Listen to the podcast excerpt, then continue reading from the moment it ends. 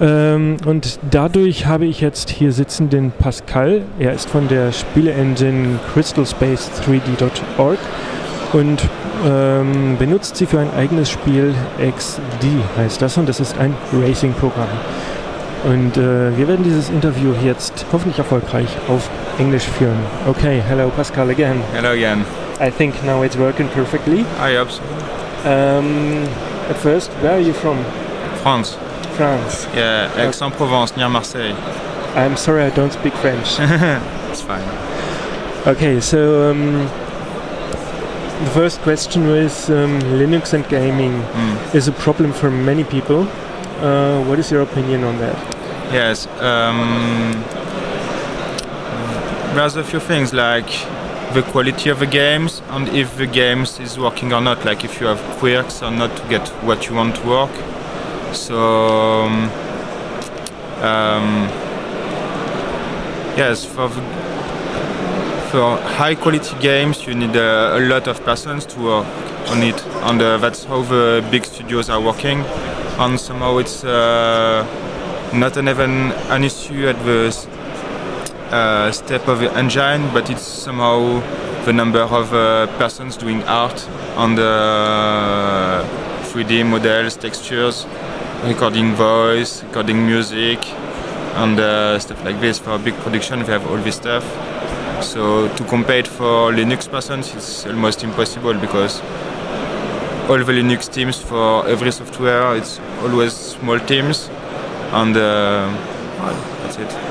And after that, yes, to make games, you can still have fun gaming, gaming in a small game. Like remember Tetris? It was like just really simple, and uh, like everyone played it. And I don't know Puzzle Bubble or stuff like this. So this kind of stuff can do. Um, something like small games like World of Warcraft, we can forget it, but maybe a small adventure game uh, where which uh, take place in a house or something like this. This person maybe maybe we can do it. And uh, that's also um, yes, quirks because you need to get the driver to work and that's a bit the issue of uh, Linux is in general you have often some small quirk and like new peoples like which are starting on Linux that of, often they, they get there and they now I want to play game and uh, because they use it to do this on Windows and then first they're not as much as game that are on Windows not uh, obviously there's less game so less very good uh, very big title come like uh, Half-Life or stuff like this. And then they, they have uh, issues to get them to work because of the driver and stuff like this. So for new user also I think uh, yes it's difficult. And even for everyone still we have good games like uh, World of Padman like it's very I don't know if you played it. yeah. Uh, I had a look at it. I, I'm not a gaming person. I don't Ah. really like gaming with a computer. Uh, I'm more a creative person who, wants to uh, do some fun stuff. Like actually, this game it's like really a lot of fun. And uh, Okay, that was the wrong word. That, uh, that was the wrong word. I, I, I more like to create stuff. Um, but one thing that I like about Linux, and I think this can be transformed to the gaming hmm? uh, community as well, is that uh, you can integrate people and people can do it uh, themselves from scratch. And um, yes, you are working with a gaming engine called Crystal Space 3D. yes, At first, uh, a gaming engine is, uh, so to say, the heart of a game, which is responsible for everything. Um, is it uh, possible to say it's kind of the operating system for a game? uh, maybe hey, if you want, yes, somehow. For people who don't know what a gaming engine Yes, is, to yes. explain. Um, and what is Crystal Space 3D? Well, that's it. It's um, And what uh, does it make interesting to use? good question. Uh, good question. Um, well, first, you can do a lot of stuff with it, like all the effect and whatever.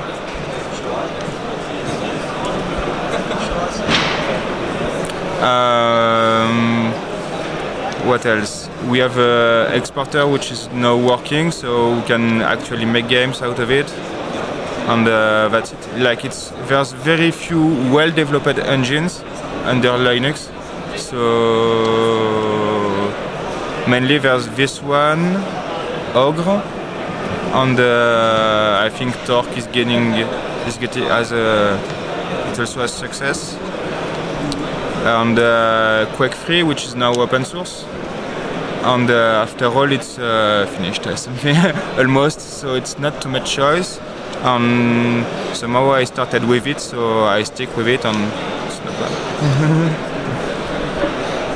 Um, the you told me before that the interesting thing about uh, Crystal 3D, Mm. spa- uh, Crystal Space 3D, is that um,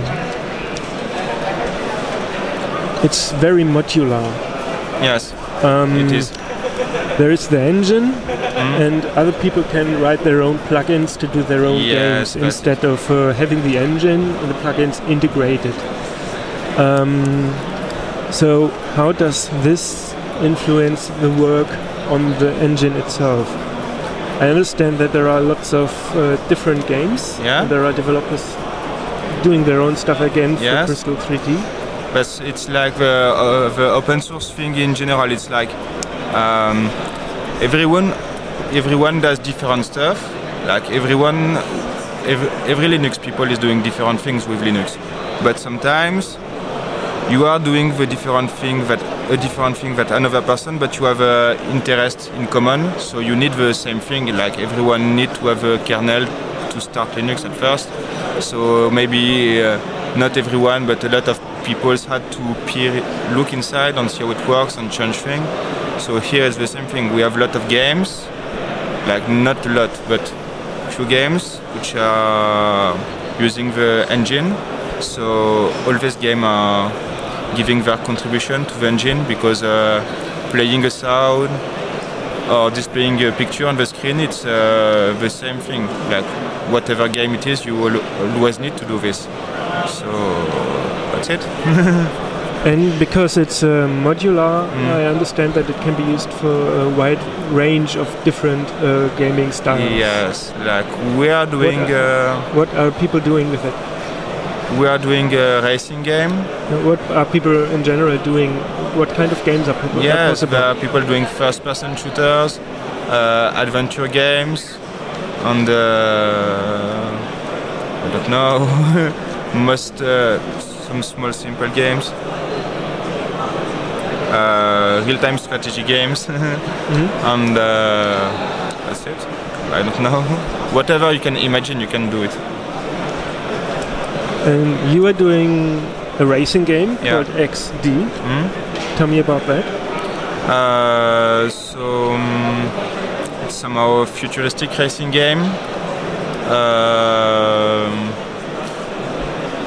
well, that's it. It started out with uh, uh, I don't know. Yes, it started out with um, Crystal Core, which is which was a game for a demonstration game for Crystal Space.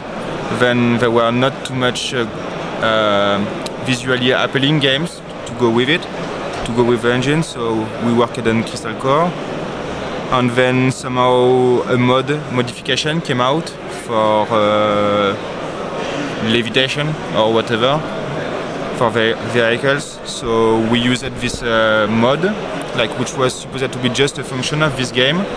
We used it, uh, we used it, and from this, instead of doing a first-person shooter, now it's a racing game. That's the deal. so now we have it. Um, And for this game, you are doing the shapes, yes, which means the um, models and painting them. That's it. and um laying layers on, on them to make them uh, visually attractive. Yes, I try to. Uh, how you how are you working on this?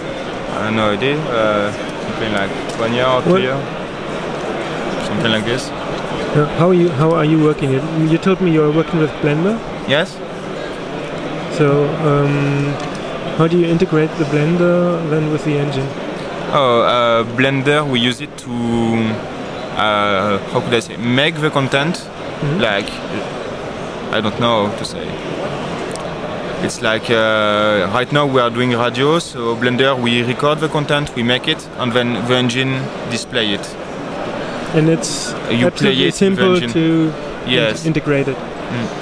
So Mhm. you make the stuff, you arrange all the objects in Blender, and you paint them in Blender, and you can make all the modifications you want, and then you export it.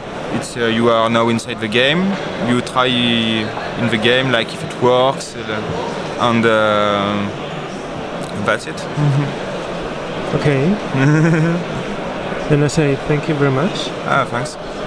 And um, the website is for the engine crystalspace3d.org and for the game xd.org. Uh, no, No. sourceforge.org. Ah, sourceforge. xdsourceforge.org. And uh, because uh, ecksdee is a bit complicated to write, uh, uh, we're going to put it on our website. Okay, Okay, thank you. thanks. And uh, you're gonna have uh, you're gonna do a talk, or are you a visitor here? I'm going to visit, Hmm? and that's it. Have you been here for longer, or did you just arrive? Uh, I arrived uh, yesterday, coming from uh, Turin, Mm-hmm. and that's it.